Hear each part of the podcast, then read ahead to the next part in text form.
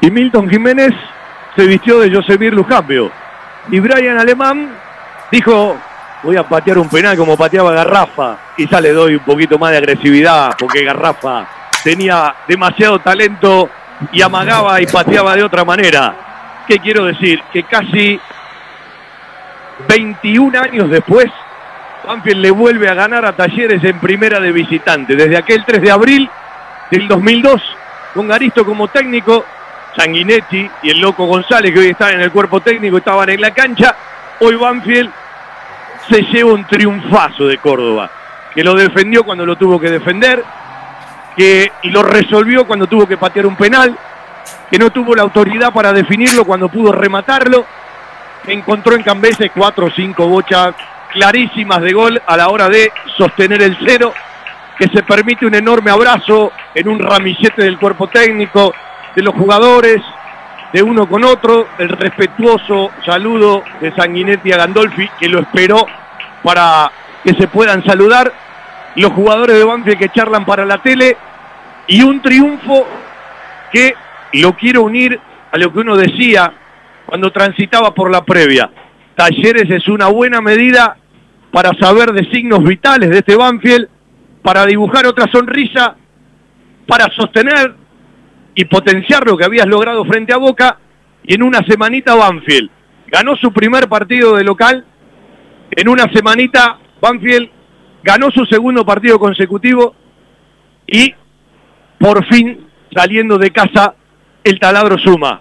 Y yo creo que cualquier hincha de Banfield le decía, sumamos de a uno, está bien, y te firmaban al pie de la nota. Sumó de a tres Banfield. Y esto permite darle otra cara al promedio, salir de ese deterioro, meter un segundo triunfo consecutivo, con todo lo que significan los resultados. Fue muy inteligente en el primer tiempo, contrarrestando el juego de talleres. El segundo totalmente distinto al primero, por el ida y vuelta, por las chances, por los espacios, por las posibilidades.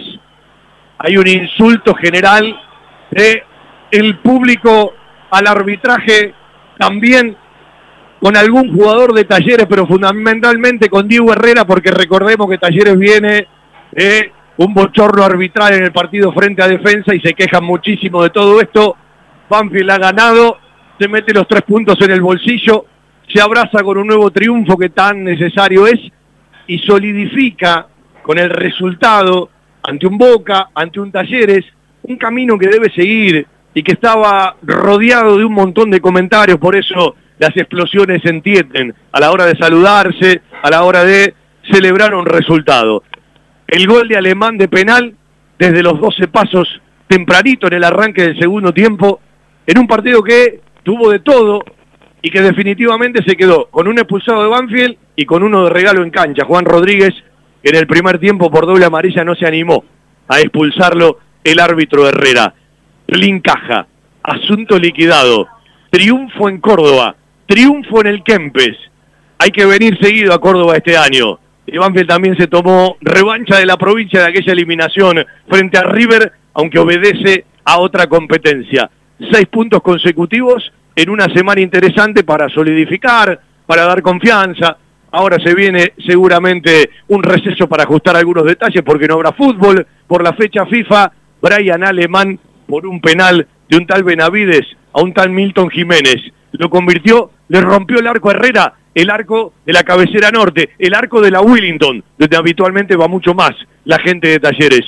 Anfield lo cacheteó Talleres, le ganó 1 a 0, le sacó la posibilidad de prenderse al equipo cordobés en la pelea grande, tercera derrota de Gandolfi en este torneo Binance jugando como local, ya perdió frente a Independiente, ya perdió frente a Vélez y hoy Banfield le metió la tercera derrota. Qué bueno un viaje, está lindo pasear, está lindo venir a trabajar y hacer radio para los banfileños y banfileñas y es mucho más agradable cuando el equipo se lleva un buen resultado. Siempre hay cosas para mejorar, siempre hay cosas para corregir, pero era importante elevar el triunfo frente a Boca para que no sea pan para hoy y hambre para mañana. Se compró una factura Banfield, está dulce, dos triunfos en una semana.